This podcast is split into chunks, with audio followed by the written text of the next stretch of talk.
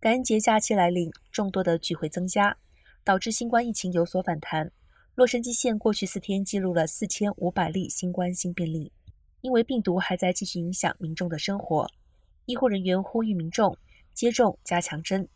随着年龄增加，因为新冠而导致严重疾病风险也会增加，所以接种升级版的疫苗加强针对年满六十五岁者也是至关重要。同时，也提醒民众。在参加任何聚会之前，如果感到生病，务必去做检测，最大的程度降低和避免传播风险，